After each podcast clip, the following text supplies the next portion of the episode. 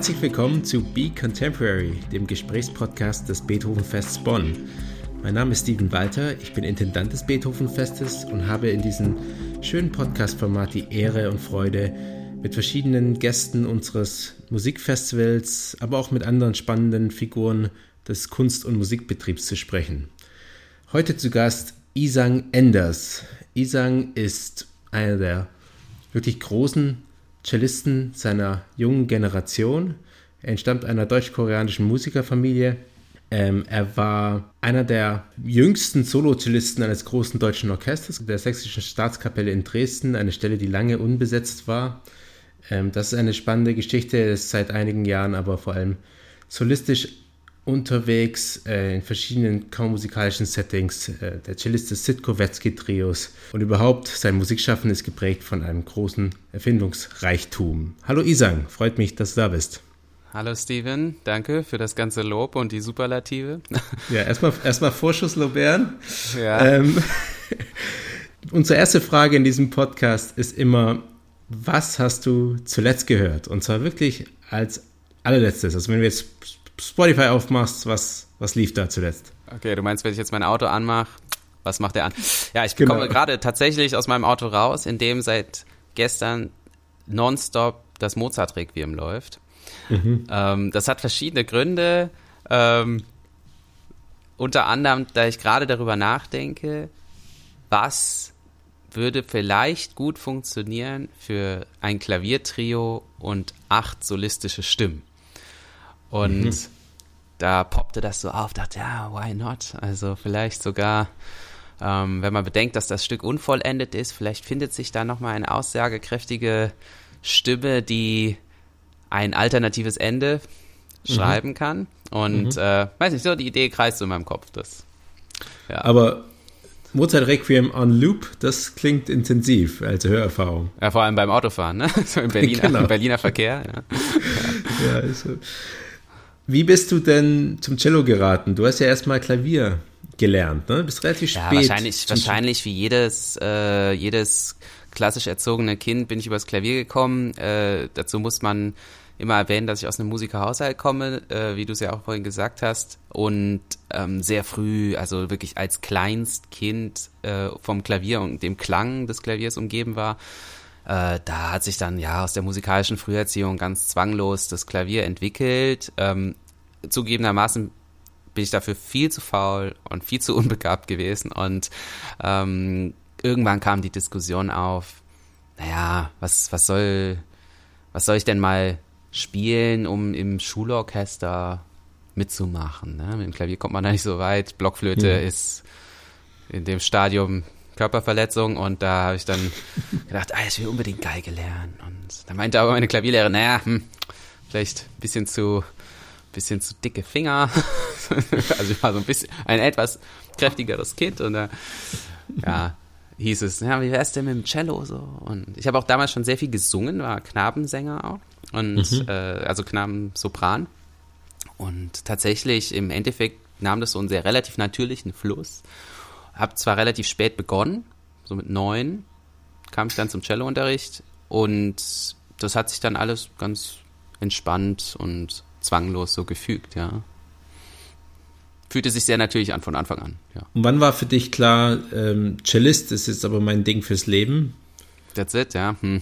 Mhm. Äh, schwierige, also mir hat das einmal, das war ein sehr interessantes Gespräch ähm, mit einem katholischen Priester.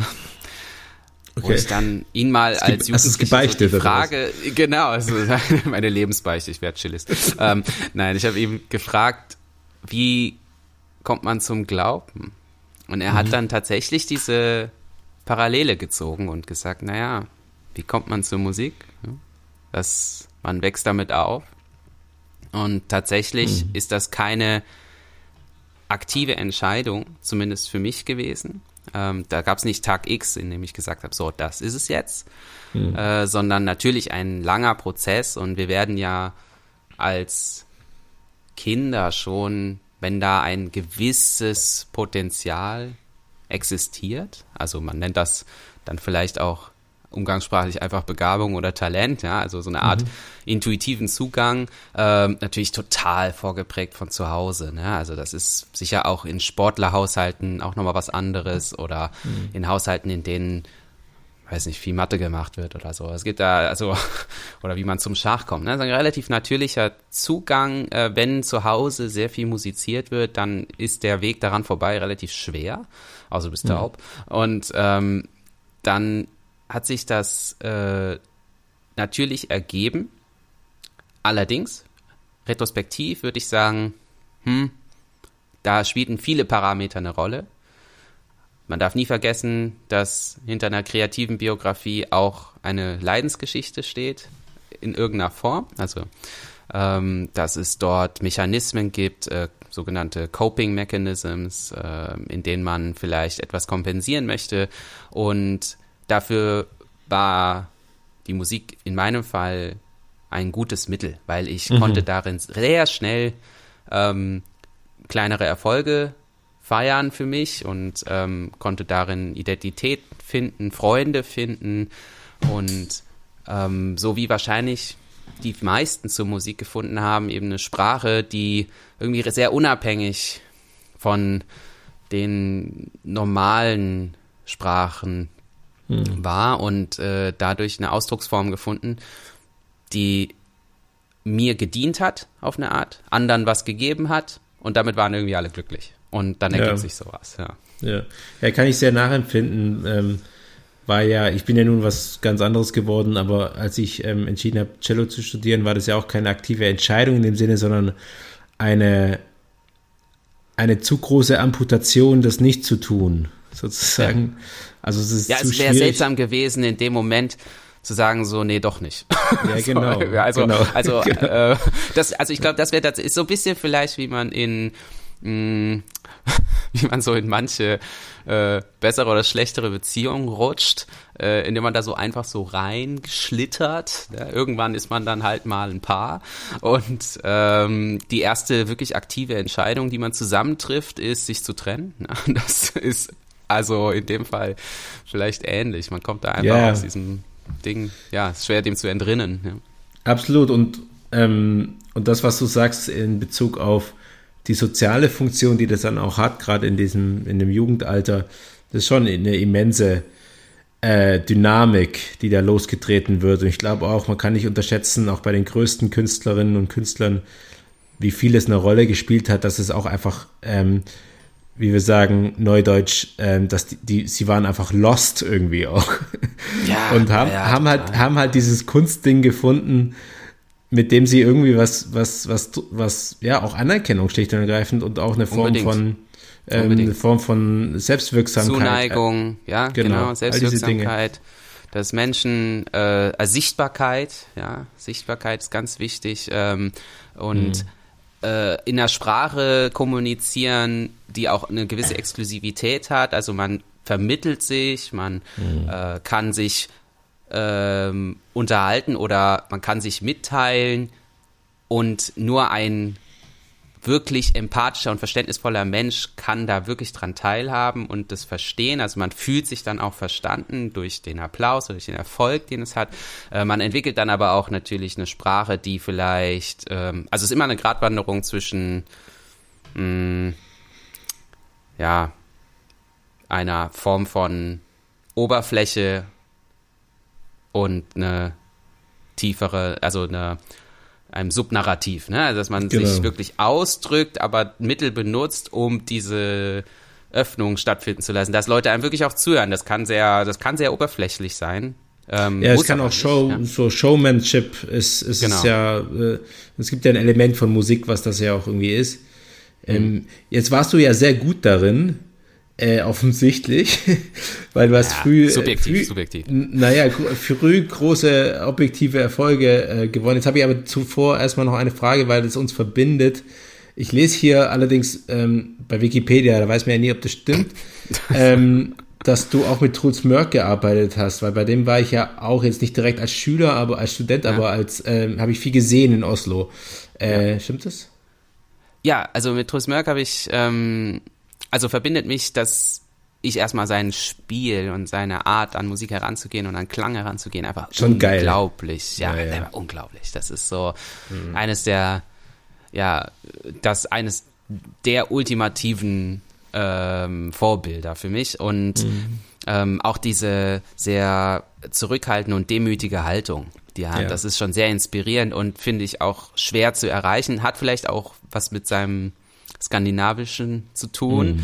Äh, ist sehr beeindruckend. Und er hatte mir, also ich habe nie richtig aktiv, also offiziell in der Schule bei ihm studiert, sondern ähm, durfte ihn über Jahre hinweg immer mal wieder konsultieren und ähm, für ihn spielen und dann ihn auch treffen, wo auch immer er gerade war. Und das war, also sehe ich als großen Luxus und äh, als Geschenk an, ja.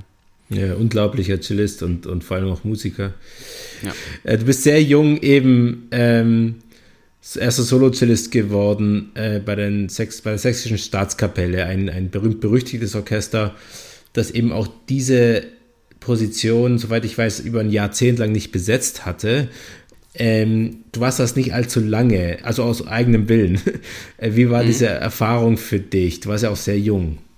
Ja, ähm, also um das so im Detail noch oder einigermaßen im Detail darzustellen, ich war noch im Studium, hatte noch kein Vordiplom gemacht und war dem Orchester aber über eine ähm, eine sogenannte Konzertmeisterakademie schon verbunden seit längerer Zeit, schon meiner Jugend schon. Und dann äh, kam ja einfach relativ spontan so die Frage auf, naja, hast du nicht Lust mal vorzuspielen? Ne? Und da habe ich gedacht, ja Gott, why not? Einfach mal probieren, ja. Wird schon nicht klappen. und kein Witz, also ich bin dahin, ich habe damit nicht gerechnet. Ich hatte schon einen Studienplatz an einer anderen Hochschule und es war eigentlich alles settled, dass ich da jetzt irgendwie noch weiterziehe und das ähm, und dann kabum, nach zwei Stunden war das Ding plötzlich gewonnen und ich dachte, das gibt's nicht. Also keiner hat gedacht, das gibt's. Also das war unerhört und vor allem auch aus dem Kontext, ja, wie du es jetzt beschrieben hast, zehn Jahre lang waren alle Solo-Cello-Stellen in diesem Orchester unbesetzt und ähm, und das hieß immer, ja, der, der es kriegt, der muss noch geboren werden und so. Na, also ähm, ist natürlich auch schwierig für so ein Orchester, wenn man sehr lange diese Stellen nicht besetzt, dann leidet auch der Ruf und man kriegt dann irgendwie so eine, ja, es gilt dann schon fast als Attitüde, ja, da wird sowieso keiner genommen und so weiter und so fort. Das war dann schon ähm, für mich ein Game Changer und ähm, vielleicht auch für das Orchester äh, eine große Veränderung im Sinne von, dass sie sich auf dieses Risiko einlassen müssen. Ne? Es ist, war natürlich auch riskant. Ähm, Für, für, für unser Publikum, wie, wie läuft das ab? Also man spielt davor Ja, man fährt da, genau, also, äh, Vorhang nach dem auch, oder nicht? Ja, nach dem Einlangsverfahren äh, werden erstmal, wird sowieso schon mal selektiert und dann ähm, kommt man dahin, die erste Runde, die findet hinter so einer Wand statt, sogenannten Vorhang. Ähm, die, das Repertoire ist immer gleich und irgendwann heißt es dann mal so stumm Danke und, und dann ist die erste Runde vorbei und da wird dann schon mal eine Vorauswahl getroffen, die mehr oder weniger als objektiv bewertet wird.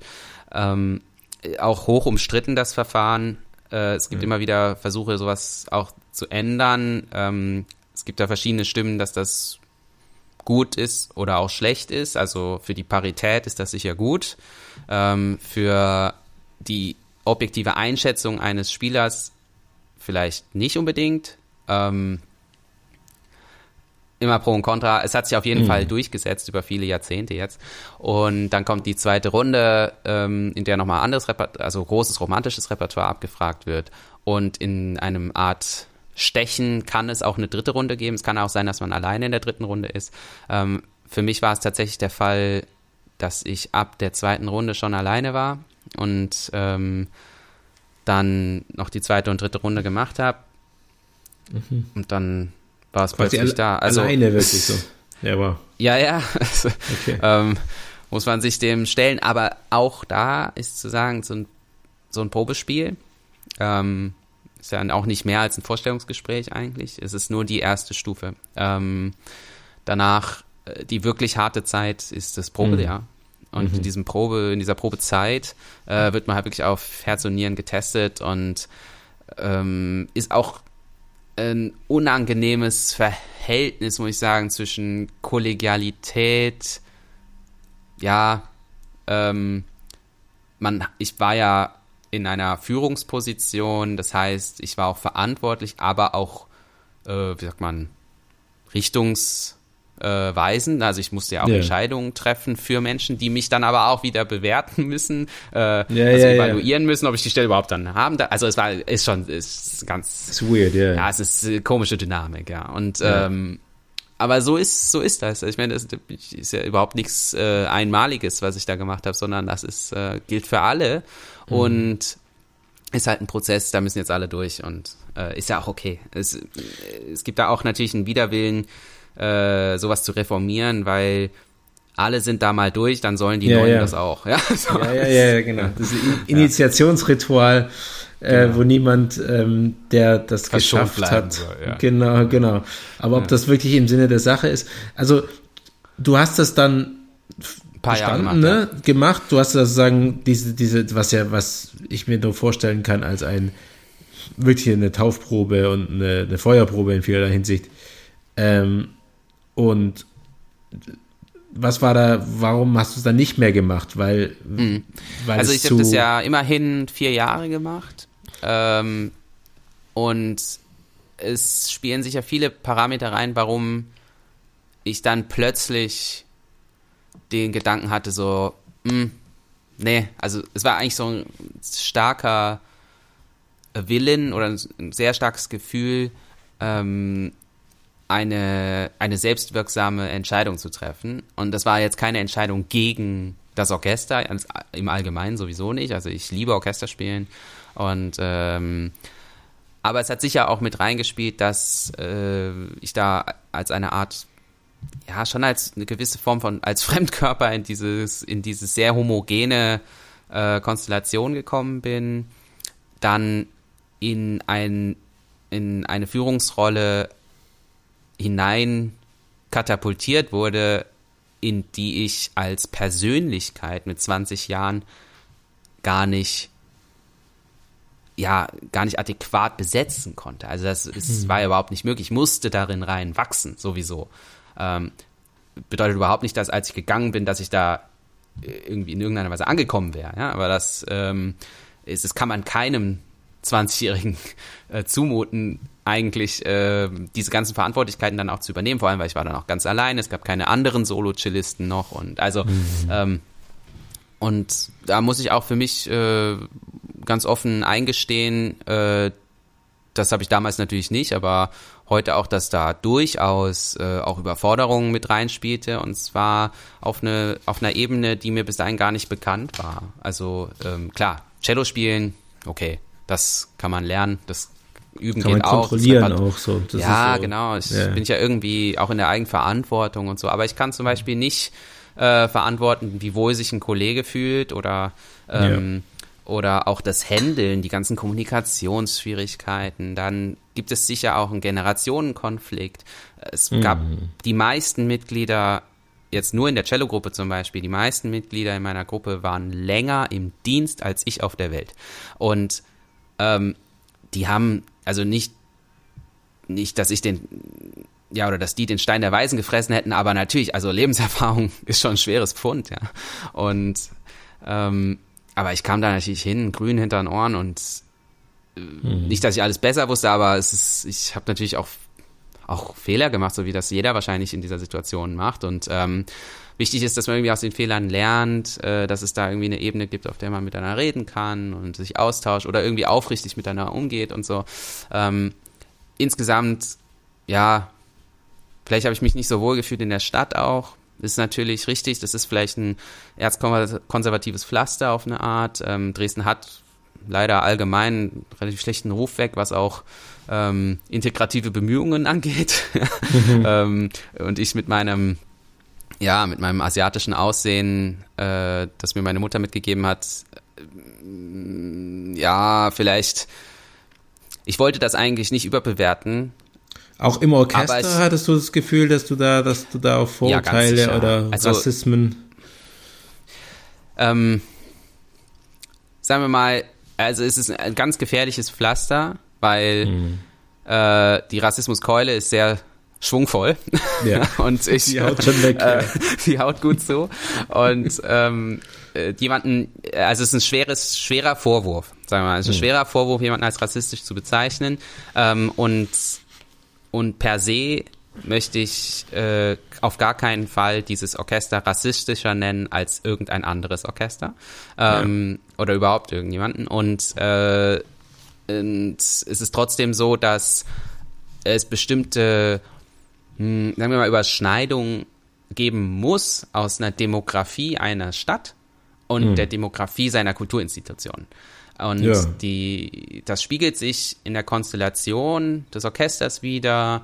Ähm, das hat man jetzt vielleicht auch in der ganzen Impfdebatte miterlebt, äh, dass manche Orchester da progressiver und liberaler sind, andere andere Meinungen, alternativere Meinungen vertreten. Ähm, das ist ganz normal. Und mhm. äh, ich finde nicht, dass man dazu voreilig Vorurteile äh, oder überhaupt verurteilende Vorurteile ähm, sich bilden sollte. Äh, ganz sicher ist, ich habe in der Stadt erstmalig in meinem Leben Rassismus erlebt. Mhm. Äh, nicht konkret im Orchester. Ähm, ich habe aber durchaus schon liberalere Orchester erlebt. Das ja, ja. Auch, kann man auch sagen.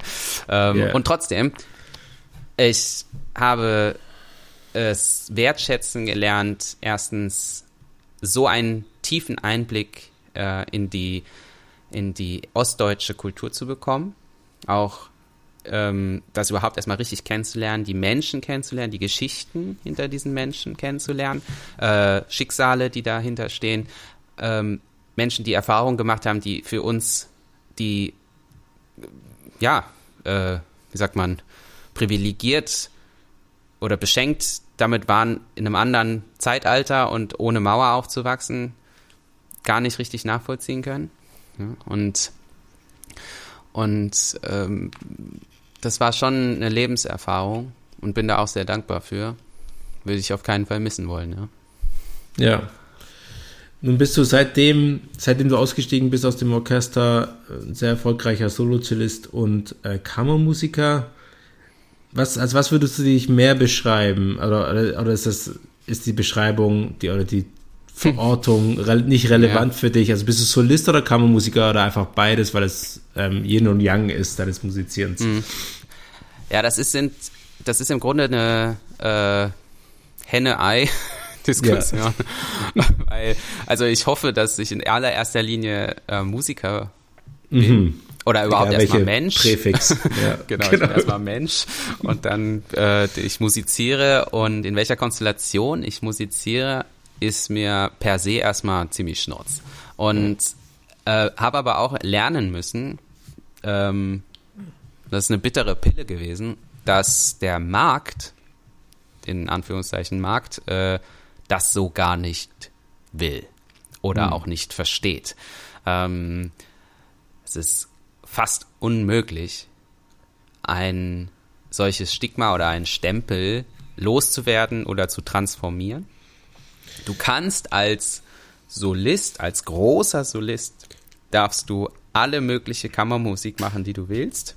Mhm. Ähm, und es ist eine ja fast demütige Geste, wenn du als bekannter großer Solist dich mal in oder vor ein Orchester setzt oder vor eine Cellogruppe oder Geigengruppe, wie auch immer. Ähm, aber das funktioniert eben nur in eine Richtung. Ne? Also wenn du jetzt aus dem Orchester rauskommst und dich als Solist irgendwo hinstellst, äh, dann musst du das erstmal beweisen. Ja? Und dann musst du auch, äh, natürlich kommt, ja, was habe ich erlebt, wenn du kommst aus dem Orchester, bist, spielst ein Solokonzert mit einem anderen Orchester, da heißt es, naja, also Solo-Cellisten haben wir auch. Und, oder ja, ich habe das auch gemerkt, als ich ins äh, in das Klaviertrio eingestiegen bin, weil ich gemerkt habe, wow, das ist ein künstlerisches Potenzial, das habe ich erstens noch nicht so äh, erfahren auf dem Level und ich sehe da auch Potenzial darin, ähm, etwas zu schaffen, was ich sonst künstlerisch nicht schaffen könnte. Ähm, spüre aber, dass die Wahrnehmung meiner künstlerischen Persönlichkeit sich verändert hat. Und ähm, das ganz unabhängig davon, also ich spiele heute sicher besser als früher. und, ähm, und trotzdem äh, ist, das, ist das eine Wahrnehmungssache und ähm, ja. auch es muss einfach sein. Es muss einfach sein, jemanden in etwas hineinzustecken. Also das, das, das ist zum Beispiel der Künstler. Also es ist ein bisschen wie bei Restaurants, weißt du? Wenn du yeah. ähm, äh, würdest du jetzt zu einem Sushi gehen, äh, wo hinter der Theke das Sushi von einem Türken vorbereitet wird. Ja? Würdest du das dann authentisch nennen? Keine Ahnung. Also yeah. äh, das ist so vorgeprägt und ähm, yeah.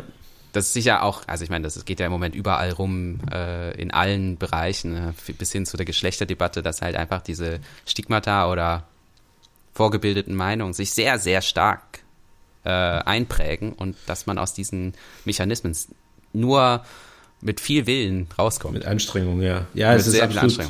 es ist ein ähm, großer Drang, auch im Musikbetrieb Künstler zu stigmatisieren, zu schubladisieren ja. und letztlich daraus ein Produkt zu machen, weil genau. danach funktioniert das System natürlich auch irgendwie, äh, es äh, lässt sich dann halt auch besser verkaufen, wenn man weiß, aha, äh, what you see is what you get, so ein bisschen. Also ähm, ja, klar, wenn, ja, also wenn du Chopin-Wettbewerb gewinnst, dann, äh, Bus, dann musst du Chopin spielen, ja.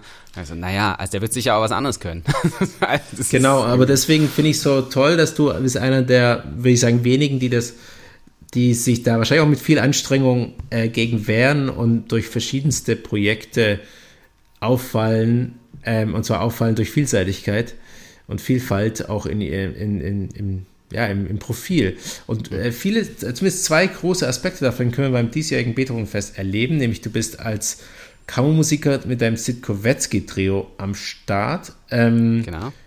Wie ist das Trio-Spiel für dich? Oder, weil das ist ja ein bisschen etwas anderes als zum Beispiel Streichquartett. Ähm, Trio ist etwas, da ist meiner, in meiner Wahrnehmung ähm, das, das kann man mit drei sozusagen Solisten auf eine Weise zusammenwachsen mhm. lassen, anders als im Streichquartett, wo man das, wo das mehr so ein Lebensentwurf ist, sozusagen. Ja, ja, ja. Also ein Streichquartett ist sicher eine sehr familiäre Struktur. Ähm, mhm. Man heiratet doppelt, ist also äh, polyamorös unterwegs und mhm. im Trio ist das tatsächlich eine ganz andere Herausforderung. Es ist auf eine gewisse Art leichter, auf eine andere Art herausfordernder. Leichter ist sicher das, ja, richtig, ähm, in einer gewissen Form solistischer, so genannt. Äh, es wird auch von den Spielern nochmal was anderes abverlangt. Das Klavier steht natürlich auf eine gewisse Art und Weise im Zentrum. Die Streicher ähm, dürfen aber nicht nachlassen in dem Sinn. Ne? Und das äh, kommt auch natürlich auch stark aufs Repertoire an. Aber ähm, ich bin sehr dankbar für diese Konstellation, weil ich mit meinen, hm, sagen wir, Skill-Setting, was ich mhm. lernen durfte, ähm, da eigentlich alles beitragen kann äh, und mich da sehr wohlfühle drin, auch mal in den Vordergrund zu treten. Mal für so eine Phrase oder ähm, für so eine schöne Melodie, oder eben halt auch ein bisschen mehr in den Hintergrund zu rücken, in das Klavier zu blenden oder halt mal eine Symbiose mit dem mit der Geige einzugehen, mal mit dem Klavier einzugehen. Es ist so ein schönes Wechselspiel und ähm, aber ganz sicher ist es äh, herausfordernd, dass wir es gewohnt sind, diese solistischen Trios zu hören. Ne? Also es gibt ähm, viele mhm. Trio-Konstellation aus, ja, keine Ahnung, nimmt man jetzt hier mal drei große Stars, ja, und, äh, und haut die mal zusammen und dann wird da schon irgendwas entstehen und ja, das Produkt ist sicher äh, herausragend auf seine Art und Weise. Ähm, da wird aber ein bisschen unterminiert, dass äh, das trotzdem eine, also es kann eine ausgeklügelte Kammermusik-Performance sein, die viel höheren Symbioseanteil hat als jetzt eine zufällig zusammengewürfelte Truppe. Und mhm. ähm, also wir können in einem Klaviertrio genauso einen äh, ja, Ensemble-Effekt erzeugen oder erarbeiten, wie es auch ein Streichquartett kann. Ja. Äh, allerdings, es stimmt, man kann so ein bisschen die 80-20-Ratio, ja, mhm. mit 20% Aufwand kannst du mit drei Solisten 80% der Trio-Qualität erreichen. Dagegen im Streichquartett kriegst, musst du 80 Prozent investieren, damit du überhaupt mal auf 20 Prozent kommst. Genau. Also, das, für, für, für, für uns als Festival käme zum Beispiel gar eigentlich nicht in Frage, äh, vier Solisten zusammenzutun und irgendwie Genau. mach mal Streichquartett. Aber Trio könnte man machen. Ähm, aber ich gebe dir recht, es ist trotzdem eine hohe Kunst, das auf das Niveau zu bringen, dass es kammermusikalisch ähm, so subtil ist wie die, das fantastische Repertoire, das ja eigentlich auch ja. ähm, Also, selbst- also verlangt. grundsätzlich möchte ich auf jeden Fall eine Lanze brechen für feste Klaviertrios, auch wenn ich hohen Respekt vor all den Solisten da draußen habe, ähm, die immer wieder auch Trios spielen. Äh, diese, äh, ich finde es wichtig, dass diese Qualität, die so ein eingespieltes Ensemble bieten kann, auch hörbar gemacht wird und dadurch irgendwie auch mal so ein, ja, dass das auch mal erlebt wird. Ne? Das ist einfach was Gutes. Wir werden es erleben, äh, Sitkovetsky Trio beim Beethovenfest äh, 2023, äh, kleiner Werbeblock, ähm, kommt und staunt, kann ich nur sagen. Ähm, wir haben dich aber auch in der solistischen Funktion, und zwar mit einem Projekt, das, ähm, kann man das ein Herzensanliegen nennen? Vielleicht schon. Äh, ich weiß es nicht. Sag du. Ähm, äh, auf jeden Fall ein, Also, oder ein besonderes Hirngespinst Projekt. nennen, ich weiß nicht. Ja, genau. Irgendwo zwischen Herz und Hirn. Ähm, Ja. ein, ein, ein Projekt für Solo, Cello und Chor. Äh, vielleicht kannst du dazu ein paar Sätze sagen. Ja, ich möchte, ähm, also ich bin erstmal sehr dankbar, dass ich überhaupt diese Gelegenheit habe. Das wird der Vorabend sein zum Genau. ersten Festivaltag. Quasi Ähm, Prolog. Der Prolog, sogenannte, genau. Und die Idee kam auf, dass es bestimmte Räume gibt in Bonn, die man gut bespielen kann und dass sowas auch gerne mit Chor gemacht wird. Da dachte ich, ja, ja, ah, ich habe da neulich was gemacht mit Chor. Ähm, und es gibt ganz tolle Werke, tatsächlich auch äh, erstaunlich viele tatsächlich für Cello und Chor. Und ähm, da das Cello selber ja sehr gesanglich oder auch als das gesanglichste Instrument gilt bei uns, ähm, liegt das auf irgendeine Art und Weise nahe, da so eine, ein Dialog oder Interaktion von echter Stimme und Streichstimme äh, stattfinden zu lassen. Ähm, das Projekt selber wollte ich darstellen als eine gewisse Form des Spiegels. Also es wird auch ein Werk von Avo Pärt aufgeführt, das äh, Spiegel im Spiegel heißt. Ähm, es gibt auch ein Werk für Cello und Flöte von ähm, äh, Sariaho, das äh, Mirrors heißt, also Spiegel. Und äh, letztlich möchte ich einen Bogen schaffen von einer spirituellen Sicht auf die Welt hin zu einer naturalistischen Sicht der Welt. Ähm, das erschließt sich durch, mh, durch natürlich das Repertoire. Es gibt äh, Werke, die einen hohen sakralen Anteil haben. Es gibt Werke, die äh, einen starken Bezug zur Natur haben, durch sogar Einsatz von Vogelstimmen.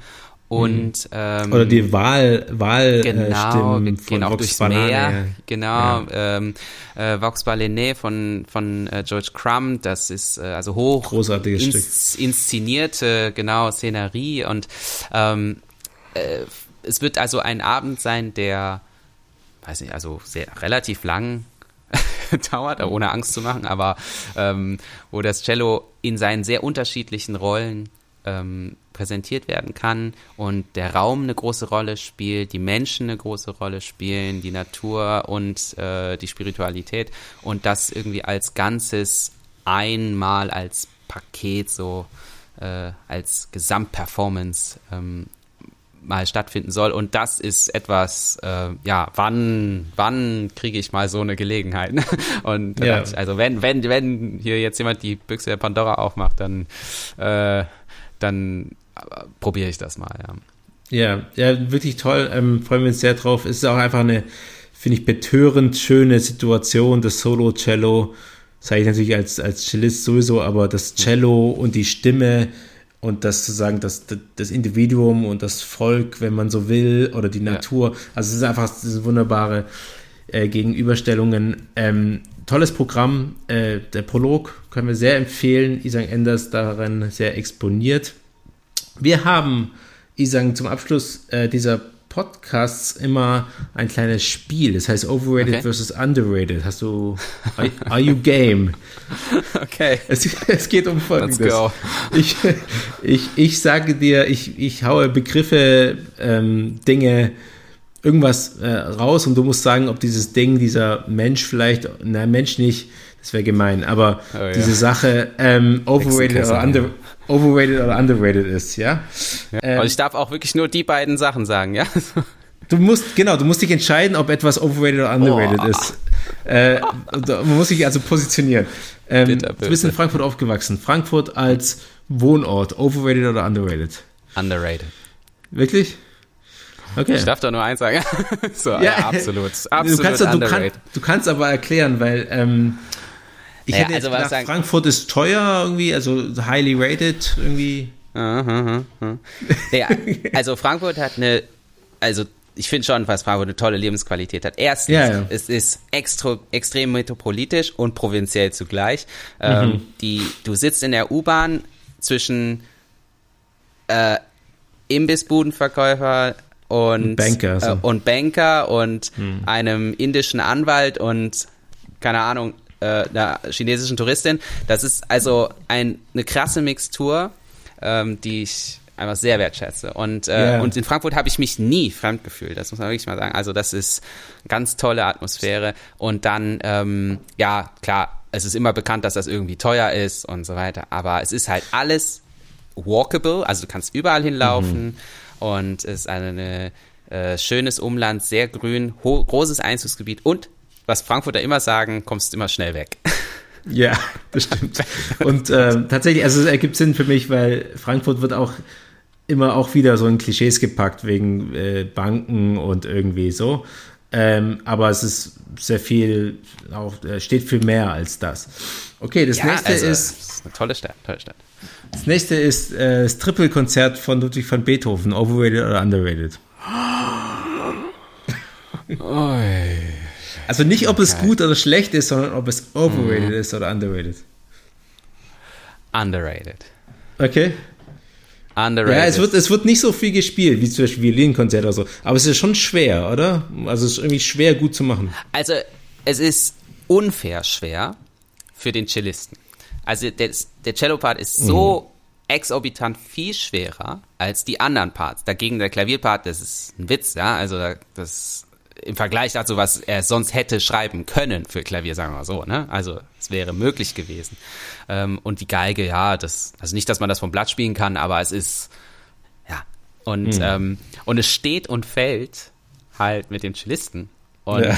natürlich sehe ich dann, ja, also äh, underrated, weil äh, ich finde, es wird zu selten gespielt weil ich will auch mal gern Beethoven-Konzert spielen, ja, so ungefähr. Also ich spiele, also ich spiele es zwar immer wieder, aber äh, ich finde, das kann man auch häufiger machen. Und ähm, weiß aber, weil diese anderen Solistenparts so selten, also so, ja, nicht anspruchslos sind, aber halt viel weniger anspruchsvoll sind, ist das Stück so ein bisschen, ne, also es wurde auch in der Premiere jetzt nicht so, damals in der Uraufführung nicht so stürmerisch aufgenommen hm. und hat aber so ein Stiefmütterchen-Dasein, ähm, ja. Ja, ja. Ich verstehe, ja. ich verstehe schon, warum man das underrated finden kann, weil tatsächlich ist, es, es wird nicht so 100 so ernst genommen wie andere große Werke von Beethoven und es ist ein gutes Stück, auf jeden Fall ein sehr gutes ja, Stück. Ja, also sagen wir mal so, es ist eines der wenigen Beethovenschen Werke, die manchmal ein bisschen Hilfe brauchen, um zu überzeugen. Ja, ja. Also es gibt Beethoven-Werke, die können noch so grottig gespielt werden und sind trotzdem toll. Mhm. Das ist bei dem Stück nicht so gut. Wenn du da, also da kannst du ganz schnell mal abstürzen. Das Aber ich finde allein schon die, die Originalität des Formats ähm, ist irgendwie, muss man highly raten, weil das äh, ja. irgendwie schon auch ein cooles Format ist. Wo ja, wir vielleicht ja. ja auch was äh, im, aber das ist Zukunftsmusik, äh, äh, neues Triple-Konzert mit euch machen. Aber das ist. Ja, ja. Ja, ja.